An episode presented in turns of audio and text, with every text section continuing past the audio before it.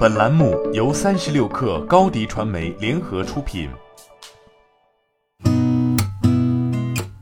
八点一刻，听互联网圈的新鲜事儿。今天是二零二二年六月八号，星期三，早上好，我是金盛。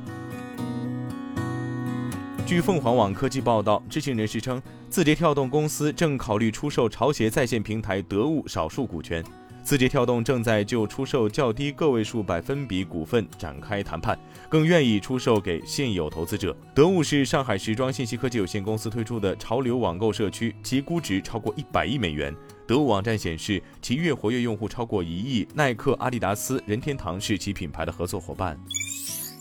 据第一财经报道，北京住房公积金管理中心发布关于实施住房公积金阶段性支持政策的通知，提出受新冠肺炎疫情影响的企业可按规定申请缓缴住房公积金，到期后进行补缴，在此期间缴存职工正常提取和申请住房公积金个人住房贷款不受缓缴影响。通知实施时限暂定至二零二二年十二月三十一号。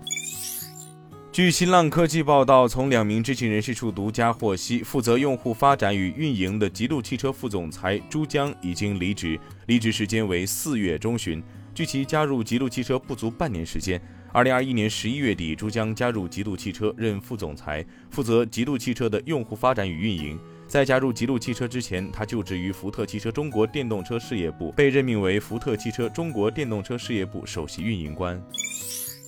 据北京日报报道，在北京市新型冠状病毒肺炎疫情防控工作第三百五十八场新闻发布会上，市委宣传部副部长、市政府新闻办主任、市政府新闻发言人徐和建介绍，当前北京疫情防控形势持续向好，但是随着人员聚集性、流动性的进一步增加，疫情反弹风险不容忽视。扫码查验是保证七十二小时核酸检测防疫要求落到实处的最有力的措施。出租车企业、网约车平台督促驾驶员提醒乘客主动扫码查验无误后，方可提供乘车服务。苹果将进入先买后付市场，对 Karna 和 Affirm 等金融科技公司构成更大的挑战。这一市场最近原本就因为投资者施压、电商增速放缓和利率上涨的因素而深陷困境。借助 Apple Pay Later 服务，美国苹果用户可以在六个星期内分四期购买商品，而不必支付任何利息或费用。这套系统将在任何支持 Apple Pay 的在线商店和实体零售店使用万事达网络来实现。